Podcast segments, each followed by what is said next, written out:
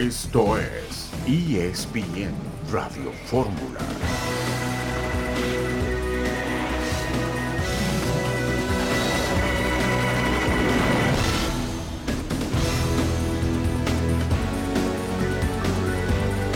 Muy buenas tardes, tengan todos ustedes. Les saludamos con muchísimo gusto en esta edición de ESPN Radio Fórmula. Con el gusto de saludarlos y a la espera de que Heriberto Murrieta en un momentito más se nos, se nos comunique. Eh, saludo con mucho gusto a Jorge Pietrasanta. Jorgito, ¿cómo estás? Buenas tardes. Mi querido Héctor Huerta, caray, ¿cómo te va? Muy buenas tardes. Qué gusto de estar aquí con ustedes en ESPN Radio Fórmula para pues para tratar todos los temas de actualidad, ¿no? Lo de Archundi y su presentación en la Comisión de Arbitraje y tantas cosas que tenemos para platicar contigo, Héctor. me, da mucho gusto estar en este espacio contigo y con el gran Beto Murrieta, el caballero del buen decir. Eso es, tenemos hoy mucha información. Ya estás, Beto, al aire. Adelante, Betito Murrieta. Oye, favor que me haces, Jorgito. Buenas tardes, querido Héctor. Buenas tardes. Aquí estamos 15 de junio de 2022 listos en ESPN Radio Fórmula. Efectivamente, como ya comenta Jorge Armando Archundia, nuevo presidente de la Comisión de Árbitros, el equipo mexicano que sigue sin convencer rumbo al Campeonato Mundial, el empate de ayer ante Jamaica, Dineno que renueva con el equipo de los Pumas de la Universidad, y mañana Héctor, y tú tienes documentación interesante sobre el tema, se darán a conocer oficialmente las sedes del Campeonato Mundial posterior al de Qatar. Sí, serán estas sedes que eh, por ciudades, Beto, recordemos que Canadá propuso Vancouver, Edmonton y Toronto. Eh, México propuso el Estadio Azteca, el Estadio Akron y el del BBU de Monterrey. Y también eh, Estados Unidos sí es el que tiene más ciudades que tienen que pelear ese lugar. Tiene Arlington, Texas, Atlanta, Baltimore, Cincinnati, Denver, eh, Nueva Jersey, Massachusetts, Houston, Texas, Inglewood en California, Kansas City, Miami, Nashville, Orlando, Pasadena, eh, Filadelfia, Santa Clara y Seattle. Entonces, de todas estas ciudades van a elegir, van a, van a hacer un corte de ciudades y John de Luisa y todo el fútbol mexicano esperan que les autoricen las tres ciudades, pero podría no ser así. Podría quedar fuera tanto la Ciudad de México, bueno, el Azteca no queda fuera, seguro que ese es el único que está considerado incluso para el partido inaugural, eh, que sería en, simultáneamente en los tres países, se jugaría un partido de inauguración en cada país, ¿no? En Canadá uno, en México otro y en Estados Unidos otro, con una diferencia, digamos, de una hora entre cada uno para que eh, puedan verse todos los partidos inaugurales, que serían tres de la Copa del Mundo. Pero lo que sí van a definir son las ciudades, porque pues ya los países ya están definidos, ya, ya son Estados Unidos, Canadá y México, eso no hay cambio en eso, pero lo que sí van a definirse son que las ciudades y los estadios donde se jugarán los partidos de la Copa del Mundo. Correcto, para el Campeonato Mundial de 2026. Vamos contigo, Marcelino, con un avance de la información. Armando Archundia, este nuevo presidente de la Comisión de Árbitros del Fútbol Mexicano. Saludos Heriberto, amigos de ESPN Radio Fórmula. Tendremos toda la información de la presentación oficial de Armando Archundia como nuevo presidente de la Comisión de Arbitraje y además un evento en la Embajada de Qatar de cara al Mundial. Este día fueron presentados los carteles para la Copa del Mundo.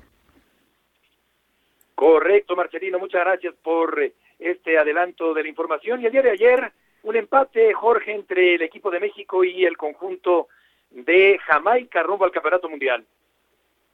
Sí, sí, sí, el, empate a uno, la ciudad de Kingston, eh, antes del partido muchos decían, no, pues es que eh, para lo que va a presentar Jamaica es una obligación ganar. Para mí sí era obligación ganar porque era importante con todos los resultados que se han dado antes, pero la realidad es que Jamaica sí presentó un equipo con algunos jugadores muy interesantes, desde la portería, eh, el ex atlista que estuvo ahí en el campo, también algunos jugadores interesantes, pero la, la verdad es que el resultado, el resultado es malo, ¿eh? Otra vez. Sí, de acuerdo. Otra vez un resultado malo para el equipo mexicano. No hay tanta certeza, sino que aumentan las dudas con respecto al desempeño que pudiera tener el equipo mexicano en el Campeonato Mundial. Vamos a la primera pausa de la tarde y volveremos enseguida en ESPN Radio Fórmula.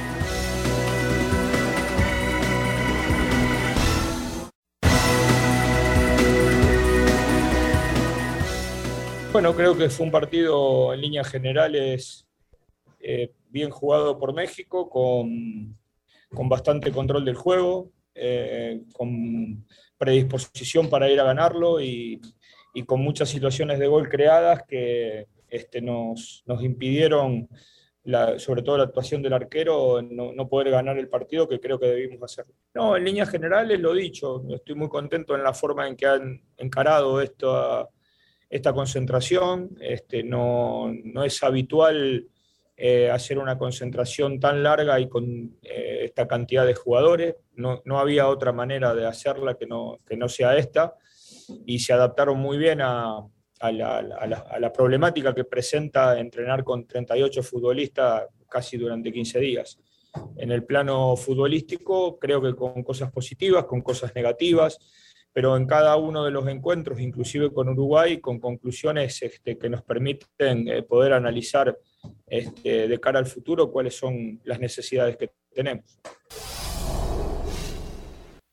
Sí, justamente el partido contra Uruguay dejó una sensación eh, mala por la forma que el equipo mexicano fue superado por el de Uruguay. ¿Cuál dirías eh, en este caso de ayer y en general de los partidos de preparación, Héctor, que sería eh, la principal preocupación futbolística ante lo que puede ocurrir con el equipo mexicano en el Campeonato Mundial?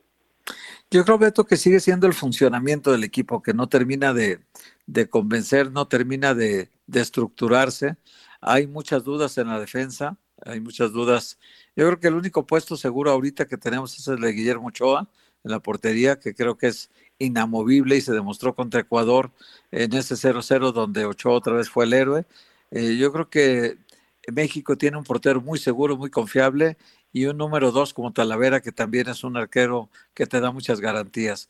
Pero en la defensa central, por ejemplo, todo es duda. O sea, Héctor Moreno va a jugar porque es el, digamos que el consentido del Tata Martino en esa posición, pero no sabemos si va a ser Montes o va a ser Araujo, su compañero de saga central, eh, o si todavía tiene algún chance Johan Vázquez, eh, que yo no lo creo porque Moreno, como tiene el perfil zurdo, va a ser el titular.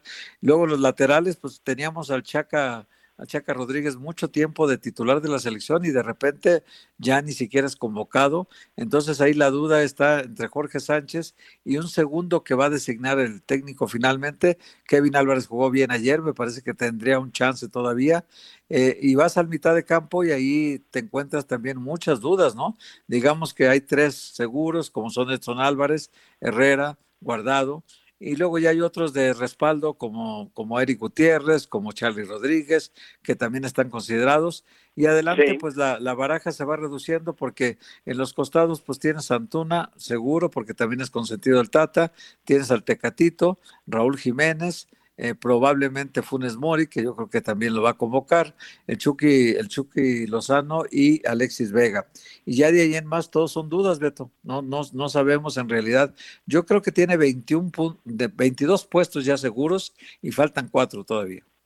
Sí, un Raúl Jiménez que a pesar del gran esfuerzo después de aquel encontronazo brutal y la fractura de cráneo, no ha logrado eh, recuperar, me da la impresión, el nivel que tenía antes de aquella terrible fractura, el golpe brutal eh, de David Luis en aquel partido en, eh, en Inglaterra. Ahora bien, Jorge, ¿cuál, ¿cuál jugador consideras que levantó la mano y cuál de plano habría que empezar a descartar en este grupo definitivo rumbo al Campeonato Mundial? Mira, eh, de, lo, de lo que vi y vimos ayer, mi querido Beto ya mencionaba a uno, Héctor, Kevin Álvarez, en la lateral de la derecha, yo creo que puede estarle ganando ya en el camino en estos últimos meses esa posición dos debajo de Jorge Sánchez a Araujo, al de Los Ángeles Galaxy. Yo creo que Kevin Álvarez va a ser la segunda opción en la lateral derecha y por lo que vimos ayer también. Y otro de los que vimos ayer es el otro, el Pachuca, ¿no? Luis Chávez, que es un, es un muchacho que tiene llegada, que cuando se le requiere estar atrás está, que tiene disparo de media y larga distancia y que dentro de todos estos nombres que se, que se manejan ya de, de los, digamos, afianzados con selección nacional, me parece que, es, que él es el que abajito está levantando la mano y pisando fuerte rumbo a ser considerado en la Copa del Mundo. A mí ya lo del eje de ataque que tanto he insistido en el Chaquito Jiménez, ya también esa tercera posición de delantero me genera duda, ¿eh? Me genera duda con el mismo Chaquito o Henry o hasta la dos con Funes Mori, pero, pero yo me voy sobre todo con estos dos nombres, Beto y Héctor, Kevin Álvarez y Luis Chávez. Sí, jugadores jóvenes con muy buenas condiciones que pudieran encaramarse a final de cuentas al contingente mexicano en el campeonato mundial. Yo veo a un Edson Álvarez, por ejemplo, que es un jugador con personalidad, un jugador que está eh, teniendo una carrera importante en Europa, lo veo como un jugador eh, titular, eh, sólido, personal, que mete la pierna en el medio del campo del equipo mexicano. Hablando de europeos, esto es lo que dice Gerardo Martino, el técnico de la selección nacional. El caso de Diego específicamente, más allá de haber jugado poco, el hecho de haber entrenado desde casi el inicio, ir adquiriendo ritmo y, y haberse preparado de la mejor manera ha hecho que, que en estos últimos dos partidos, uno comenzando y el otro entrando en el segundo tiempo, este, haya tenido una buena actuación. En el caso de Luis lo mismo, pero me parece que en ellos dos debemos centrar el, lo que cada uno de ellos ha, buscado. Este, algunos obviamente tuvieron más minutos como para poder expresarlo y otros tuvieron menos, pero esa ha sido la, de alguna manera la, la síntesis de esta concentración y, y la parte positiva de esta concentración, ¿no? la, forma en que los jugadores este, entrenaron, buscaron un lugar en cada uno de los partidos y en definitiva están buscando de esa misma manera un lugar en una lista definitiva. Ha sido muy bueno lo de Diego, sin duda, lo repito, no hay que apresurarse, todavía queda tiempo por delante, hemos hablado mucho en, todo este tiempo con él y este, él tiene claro lo que quiere hacer, tiene clara cuál es mi opinión respecto a los próximos o al futuro del jugador. Este, y, bueno, y la búsqueda que está haciendo él es la que, como le dije antes, ¿no? es, la que cada uno de estos futbolistas está realizando, solo que algunos han tenido más tiempo para poder este, eh, justificarse mejor, ¿no? y hay otros que han jugado realmente muy poco, el caso de, Eric Lira que, no ha jugado. Sí, Eric Lira, el volante del equipo de la máquina cementera. Laines no es un titular indiscutible, a él se refería Gerardo Martino, es un recambio con chispa, con gambeta, con profundidad, es un atacante encarador, Héctor, que va por afuera, que puede desequilibrar y que es un jugador que eh, a la larga pudiera convertirse en titular de la selección nacional. Sí, yo creo que lo que habló ayer el Tata Martino nos da a entender que ha habido un trabajo especial con, con Laines para convencerlo a Diego Laines de que, de que aunque no esté jugando mucho en su equipo, tiene posibilidades de ir a la Copa del Mundo y de que a pesar de que es muy joven, eh, tiene el factor de desequilibrio cuando juega, eh, ya que por su banda eh, suele ser muy peligroso y más por cuando juega del lado derecho, cerrando hacia el centro, le queda todo siempre el perfil a su pierna izquierda, que es la buena, Ayer estuvo cerca de hacer dos goles, eh, pero bueno, pues Laines yo creo que estaba peleando para mí una posición con Pizarro y con Córdoba, y creo que les está ganando la batalla a los dos, ¿no? Creo que Córdoba está muy rezagado ya, Sebastián Córdoba, igual que Eric Lira, que yo creo que tienen ya poca chance, igual que Eric Sánchez, el de Pachuca, y también Marcelo Flores. Yo creo que esos cuatro ya, igual que Israel Reyes, tienen muy pocas posibilidades de, de ser considerados para la Copa del Mundo, ya que pues solamente faltarían este cuatro lugares, Beto. Si me apuras, te digo que Ochoa, Talavera, Jorge Sánchez, Araujo, Montes, Moreno, Johan Vázquez, Arteaga, Edson Álvarez, Herrera, Guardado, Eric Gutiérrez, Raúl Jiménez, El Piojo Alvarado, Tecatito, Alexis Vega, Funes Mori, Charlie Rodríguez, Chucky Lozano, Jesús Gallardo y Antuna, son 21 más el cuarto portero, al autorizarse 26, hay un cuarto portero, César Acevedo ya, seguro. Entonces los cuatro porteros están definidos y faltarían cuatro de campo nada más, Beto, por definir entre, entre Orbelín, entre Pizarro mismo, entre, ¿qué te digo? Beltrán, que también ha estado jugando frecuentemente, y Chaquito Jiménez, Henry Martín, por ahí andan los otros jugadores que están faltando en esta lista. un Martín, que también ha tenido la mira chueca en los últimos meses. Sí, sí, sí, sí. Yo pensaría, Jorge, que, que en este caso, con respecto al técnico, pues se va diluyendo, creo yo, esta idea que llegó a tomar fuerza hace algunas semanas con respecto a una eventual salida, un cambio, un intercambio de entrenador en la selección mexicana.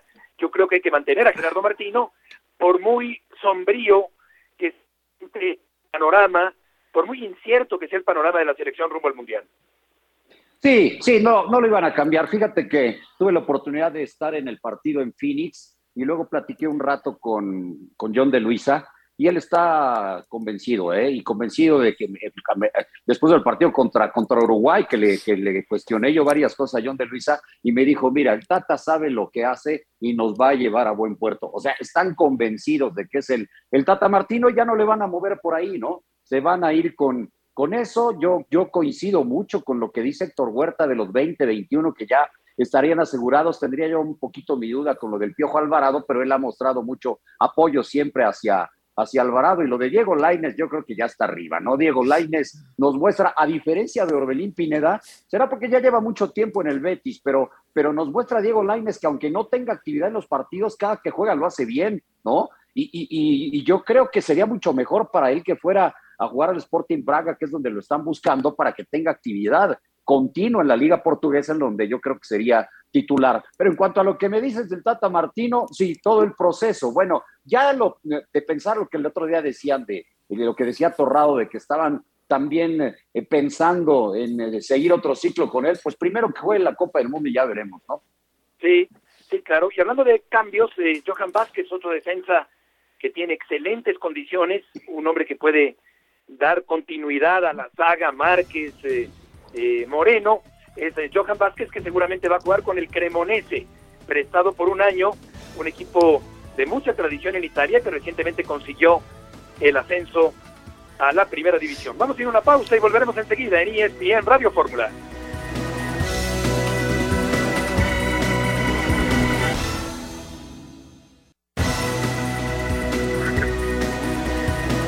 De regreso en esta tarde de miércoles en emisión multimedia de ESPN Fórmula Huerta, Pietrasanta y Murrieta. Y vamos a hablar con Omar Flores en esta tarde, reportero de ESPN Digital, con respecto al Campeonato Mundial de 2026. Omar, mucho gusto en saludarte. ¿Cuándo anuncia la FIFA las sedes de ese Campeonato Mundial? ¿Qué tal, Beto, Héctor, Jorge? Buena tarde, ¿cómo están? Eh, pues la FIFA mañana a las 4 de la tarde, Ciudad de México, 5 de la tarde en Nueva York, pues estarán anunciando, las 16 ciudades que podrían ser sedes de la Copa del Mundo en 2026. Ahí México pues está peleando tres, que sería Ciudad de México, Guadalajara y Monterrey. Pero pues hasta ahorita lo que se sabe es que tiene seguras dos y la tercera está peleando. Por ahí escuché que Héctor Huerta tenía una de Omar, te corto un poquito, si te pudieras mover un poco para poder captar mejor tu señal, si eres tan amable. Y eh, yo te preguntaría también, eh, si es que tenemos a Omar todavía en la línea, ¿Qué ofreció el gobierno de México para ser elegido sede del Campeonato Mundial? Bueno, Beto, no sé si está Omar ahorita listo. En cuanto esté Omar listo, le, se cortó. No, le, exige a México lo mismo que a todos los países que organizan una Copa del Mundo, Beto. Mira, fíjate, en Estados Unidos eh, había, eh, en principio, se habían registrado 23 estadios. Y después las ciudades de Chicago, Minneapolis y, y una de Arizona se retiraron de la competencia en marzo de 2018 debido a que los funcionarios municipales dijeron que eran excesivas las demandas financieras de la FIFA. Charlotte, Las Vegas, Salt Lake City y Tampa fueron eliminadas por causas semejantes.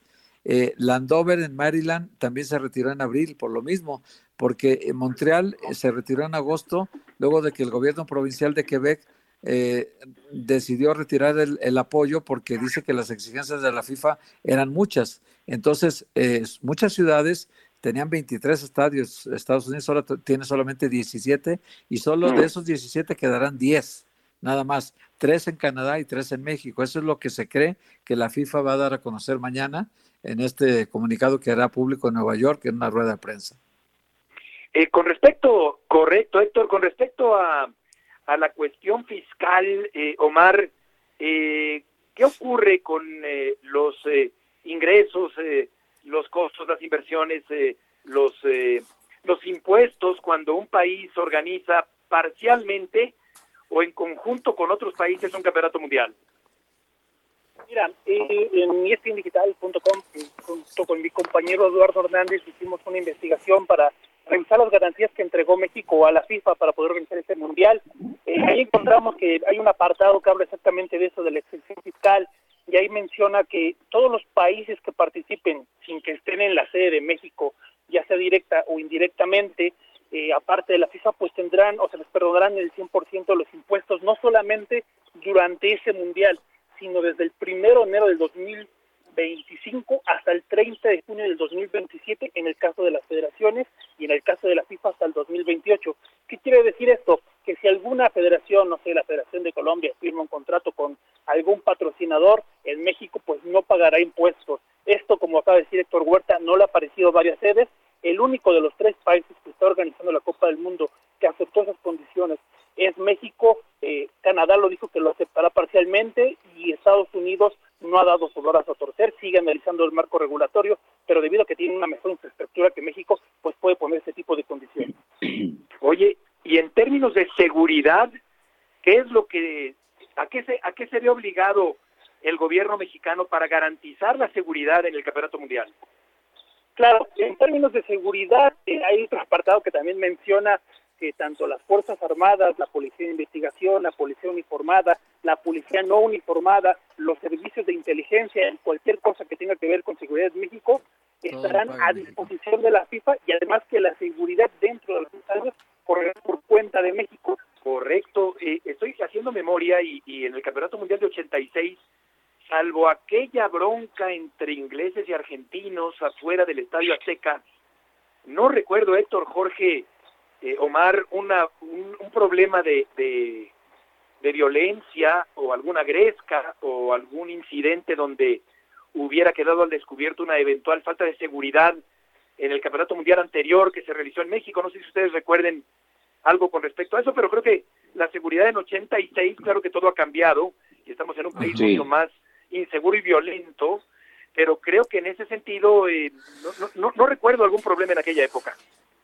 Bueno, no sé, no sé, Beto, pero en, en, en el, digo, las, el mundo va cambiando, los, las condiciones de país en el 86 ahora son distintas, sí, pero, pero la FIFA, normalmente el cuaderno de cargos de la FIFA tiene una serie de, de, es una guía de FIFA sobre las garantías que tiene que ofrecer un país para ser sede, y yo, eh, básicamente hay siete puntos de los que pidió ahora la FIFA.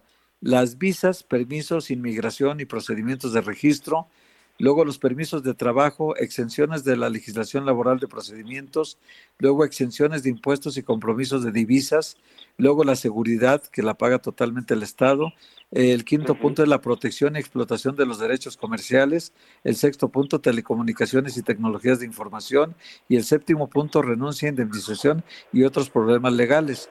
Es, este es un documento de 101 páginas que fue firmado, ahorita te digo la, la, fecha exacta porque yo lo tengo a la mano, es un documento de 101 páginas, Beto, que, que está en inglés totalmente y fue firmado el, el 18 de enero de 2018 por el doctor Jesús Alfonso Navarrete Prida, en ese momento secretario de Gobernación del, del gabinete que tenía el presidente Enrique Peña Nieto.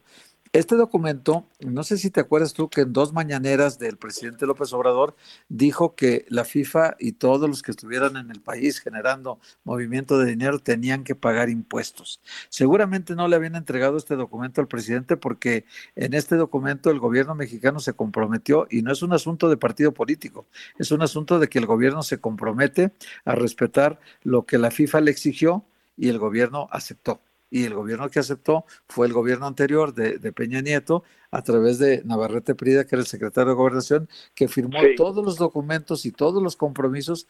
Aquí aparece su firma en el documento una decena de veces, Beto, aceptando cada uno de los puntos que le exigía la FIFA, y, y luego al final viene como una especie de, de estudio legal, digamos, de un bufete que contrataron para, la, para esa, esa ocasión que se llama, eh, que, se, que no se reservaba el derecho de una acción legal el gobierno mexicano contra la FIFA.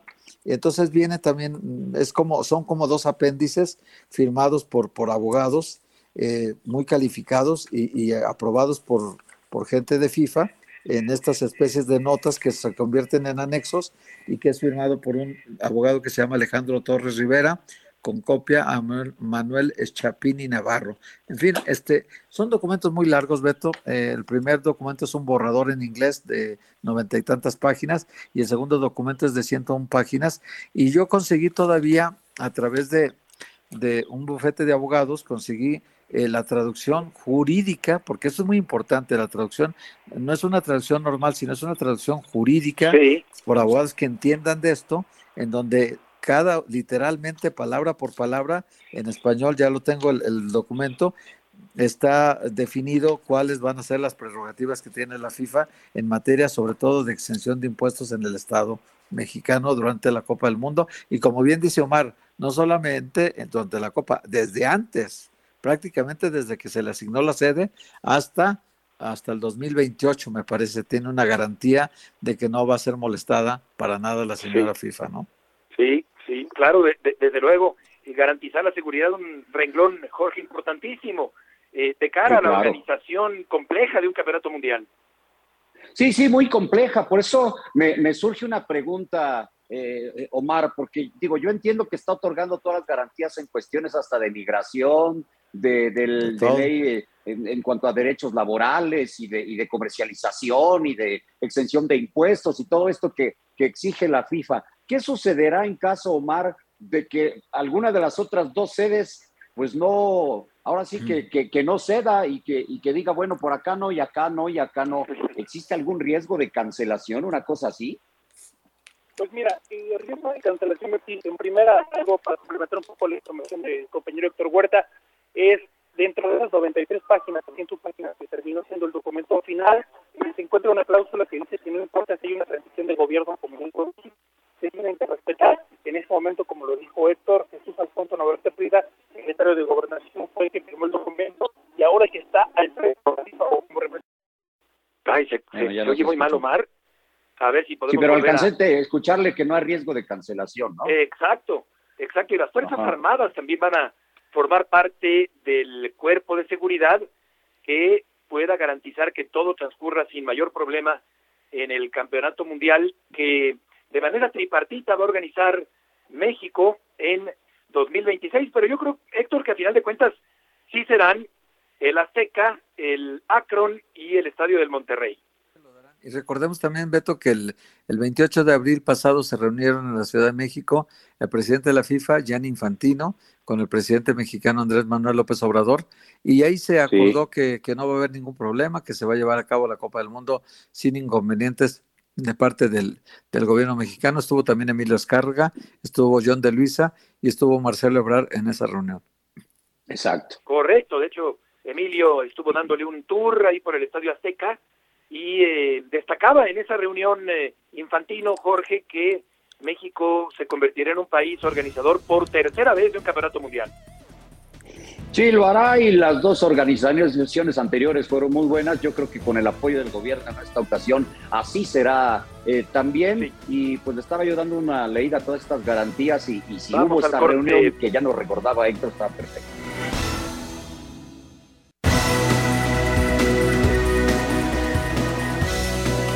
De regreso en esta tarde en la emisión multimedia de ESPN Radio Fórmula llega eh, Marcelino a la comisión de árbitros, eh, Armando Archundia, que es un hombre serio, fue un buen árbitro, sin duda alguna. Yo creo que tendrá que optimizar el uso del VAR, eh, tratar de que no se entrecorten tanto los partidos de la Liga del Fútbol Mexicano, buscar que los árbitros tengan, ya no digamos más personalidad, que eso no se compra en la farmacia, pero sí más autoridad en el fútbol mexicano. Y hoy llega eh, este inicio de una nueva era en el arbitraje del fútbol mexicano. Marcelino, gusto saludarte. Saludos Heriberto, amigos de ESPN Radio Fórmula, es un gusto estar con ustedes. Este día fue presentado Armando Archundia como presidente de la Comisión de Arbitraje de la Federación Mexicana de Fútbol. John de Luisa destacaba la preparación que tiene como eh, licenciado, con dos licenciaturas, una maestría, eh, con eh, un andar eh, muy prolongado dentro de la vida arbitral desde 1985. Comentaba que comenzó eh, arbitrando amateur y siendo alguien tan involucrado y sobre todo con esta mm, eh, honorabilidad, mencionaba la palabra John de Luisa, se decidieron por él, por lo que dijo el propio John de Luisa en, la presentación Armando Archundia, fue una decisión conjunta con Arturo Bricio, que desde que eh, Bricio tomó la decisión de separarse del cargo, comenzaron a analizar perfiles y el que más encajaba con lo que necesitaba en este momento la comisión de arbitraje era precisamente el de Armando Archundia, eh, un, árbitro que tiene además la marca de más partidos pitados en una sola Copa del Mundo, que es un total de cinco, y que mm, eh, estuvo también en dos Copas del Mundo y que tuvo una carrera muy prolongada dentro del arbitraje, Heriberto. Si te parece, podemos escuchar las palabras este día en la presentación, una presentación virtual en el auditorio de la, de la Federación Mexicana de Fútbol, pero solo con Armando Archundia y John de Luisa ahí presentes, todos los demás medios conectados de manera virtual. Les prometí hace un par de días aquí noticias pronto y aquí estamos para presentar a nuestro nuevo presidente de la Comisión de Árbitros, el señor Armando Archundia. Bienvenido, Armando.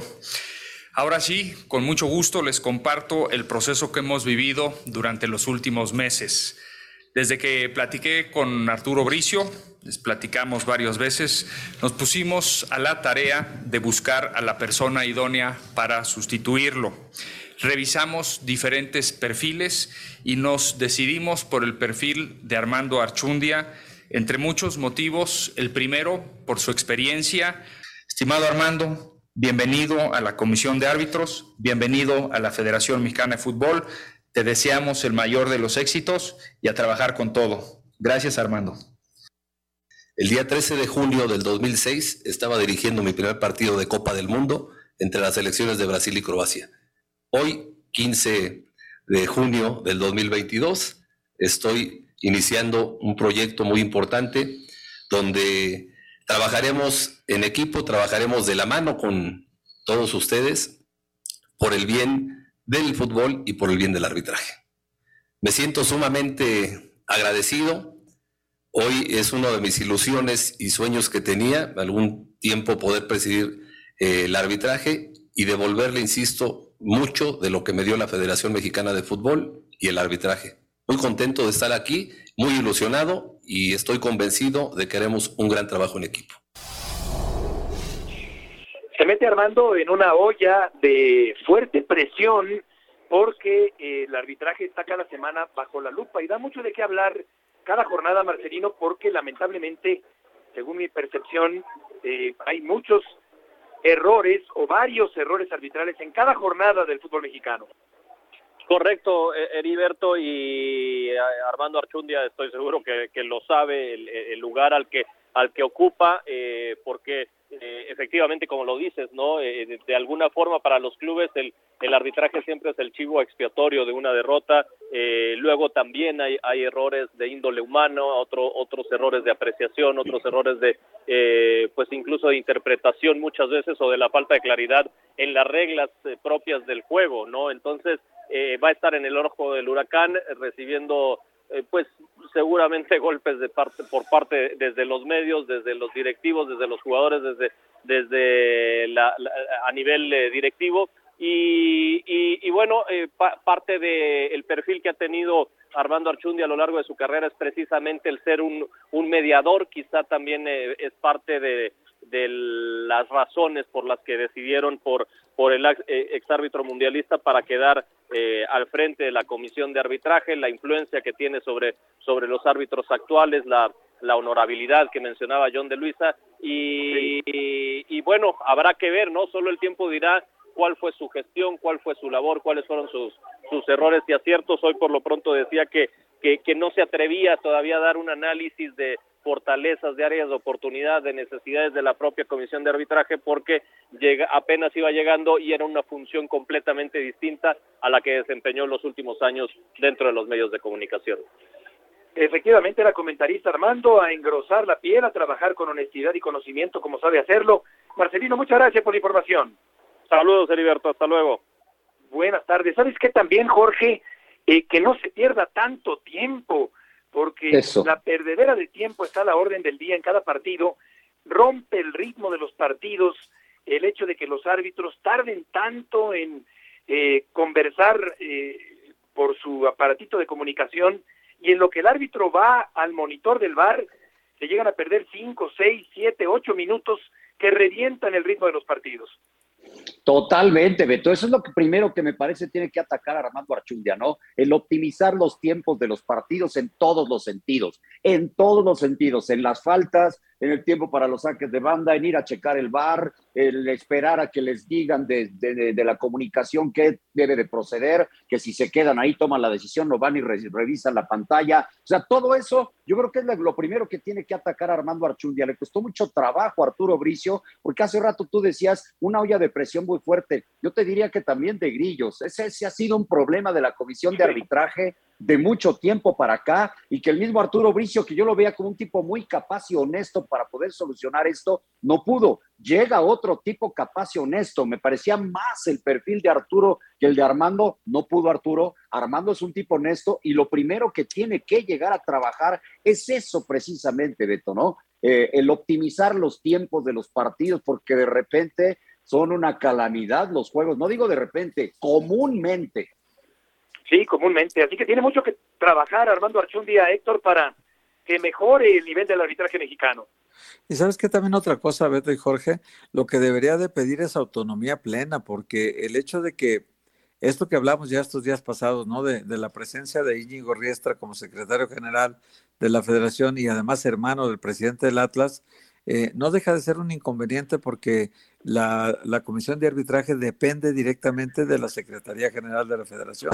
Entonces, su jefe directo es Íñigo Riestra, que es el hermano del presidente del. Entonces, esa parte sí creo que alguien tiene que ponerle un alto. No, no parece haber voluntad de ninguna de las dos partes, ni, ni el grupo Orlegui, ni tampoco John de Luisa, parecen tener esa voluntad de evitar esta bomba de tiempo de la sospecha, de la suspicacia, que significa el hecho de tener en dos puestos claves a, a, dos ¿Sabes Qué? Entonces, eh, eh, Héctor, eh, hace un par de días le pregunté eso a Arturo Bricio, le dije, ¿no te incomodaba tener ahí a Riestra y que hermano del presidente de otro de un equipo y me dijo, "Yo trabajé con autonomía todo el tiempo", cosa que sabemos que no es cierto, ¿no? es bien complicado eso. No, muchas veces los clubes se quejaron y castigaban a los árbitros, obligaban a Arturo a castigar a los árbitros. No, claro que no trabajó con autonomía, pero lógicamente yo me imagino que por la liquidación, por, por, por la pensión que tendrá en el futuro, eh, por un arreglo económico que tuvo con la federación, Arturo está siendo políticamente correcto en todas las entrevistas que le están haciendo. Entonces no se va a meter en problemas, él va a decir que todo funcionó bien, que no se metieron ningún grupo a presionarlo, que ningún equipo se quejó, todo eso va a decir, pero sabemos Jorge y Beto que no es cierto.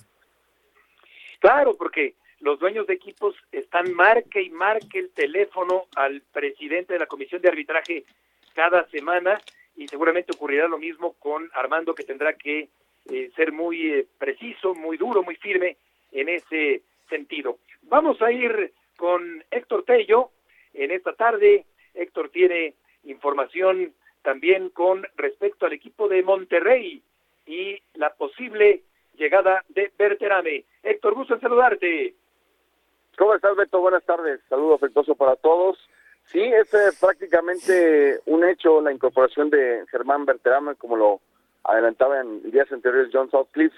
Está ya el acuerdo hecho con Rayados, está solamente la firma pendiente por, por pactarse, el acuerdo entre clubes existe, se habla una cifra cercana a los 8 millones de dólares, lo que pudimos nosotros indagar es que, bueno, pues Monterrey apuesta por un jugador con unas eh, características distintas a las que tenía, mencionaba Víctor Manuel Bucetich hace unas horas en el Barrial, que estaban sí muy cerca de concretar la incorporación de otro atacante. No quiso mencionar el nombre de Berterame hasta que no se dé la oficialización por parte del club, pero evidentemente es el ex jugador del Atlético de San Luis el que está por firmar con el Monterrey, que viene a suplir a Vincent Janssen. Hoy lo confirma eh, Bucetich, la salida del holandés.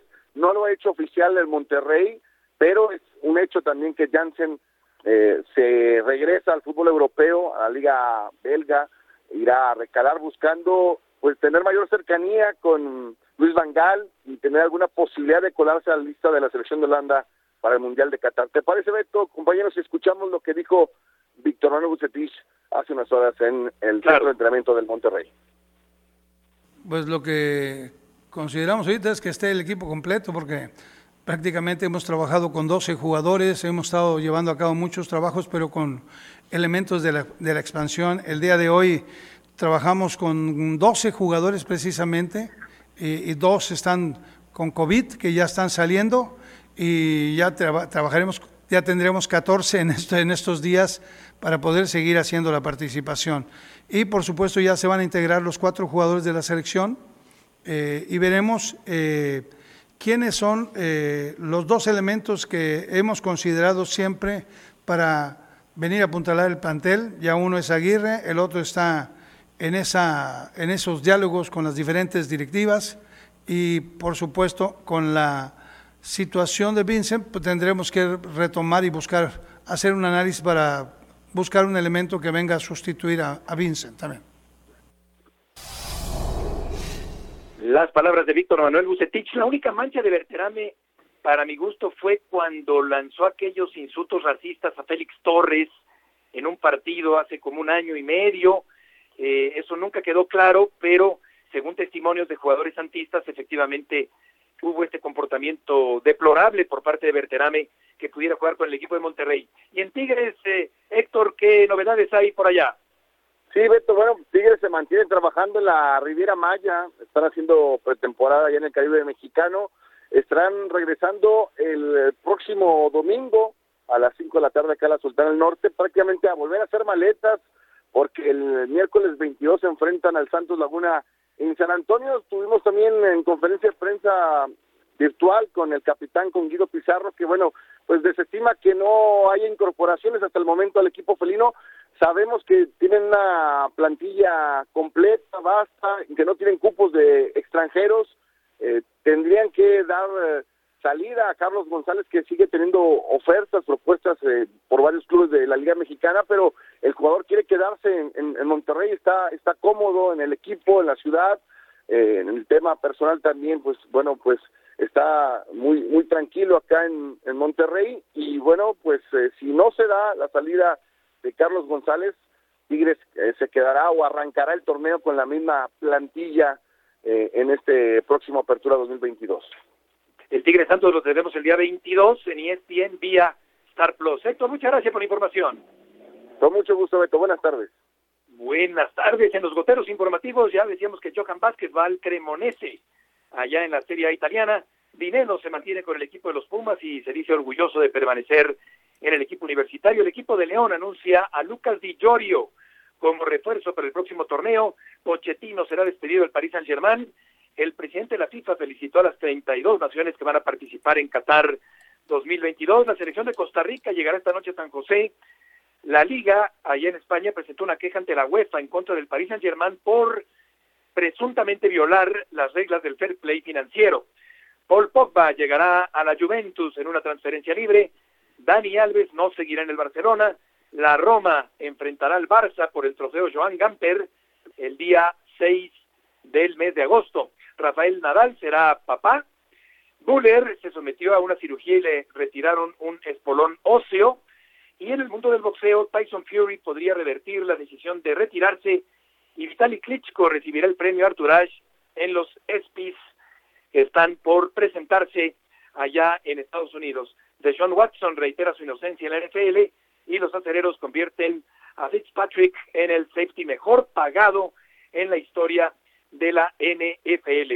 Por lo pronto está esta situación de eh, También tendremos a tu equipo, Jorge, el Guadalajara, frente a Santos Laguna. Eso será el día de hoy y lo tendremos también por Star Plus, el equipo del Guadalajara para el próximo torneo. Exactamente, Beto, ahí estaré en la transmisión por Star Plus con Jared Borghetti, así que espero que nos acompañen en punto de las 8 con 20 para este partido Chivas Santos a través de Star Plus. Perfecto, ahí está el Guadalajara buscando eh, llegar con cadena, Héctor, ahora sí, más lejos en el próximo torneo. Sí, sí, también hay que ver a Santos, Beto, porque Santos, ahorita ya los reclamos en Torreón, me comentaba ayer eh, Jared Borghetti, que en Torreón, pues la gente, obviamente, al ver triunfar al Atlas, la gente que pertenece también a, que sigue al Santos y, que ve que el grupo Orlegui ha privilegiado eh, en jugadores al Atlas, pues también ya empezó a mostrar molestia y ya quiere que también le refuercen bien al Santos, ¿no? Entonces también hay que ver, es la curiosidad de ver a Santos contra estas nuevas Chivas y después contra Tigres, todo por Star Plus. Pero, pero tú, Héctor, ya quieres el tricampeonato, Héctor. Yo, nosotros, nosotros vamos a ser tricampeones contra Santos o contra quien sea. Sí, está acaparando todo Héctor Huerta con el Atlas de Guadalajara en esta época cuando pasaron 70 años de sequía. y con respecto a lo del Mundial, solo me faltó decir algo que creo que es importante, es decir, eh, no habría indemnización a la FIFA si se llega a cancelar eventualmente la sede mexicana o sedes mexicanas, pero si el gobierno de México cancela, sí que tendría que indemnizar a la Federación Internacional de Fútbol Asociación. Esto parte también de lo que reportó Omar Flores en ESPN Digital y que nos eh, informa también Héctor Huerta con toda esta documentación interesantísima que ha conseguido con respecto a la organización del Mundial por parte de Estados Unidos, de Canadá y de México. Estamos llegando al final del programa del día de hoy. Muchas gracias por acompañarnos. Héctor, Jorge, buenas tardes, que les vaya muy bien, hasta mañana. buenas tardes, igualmente. Bye.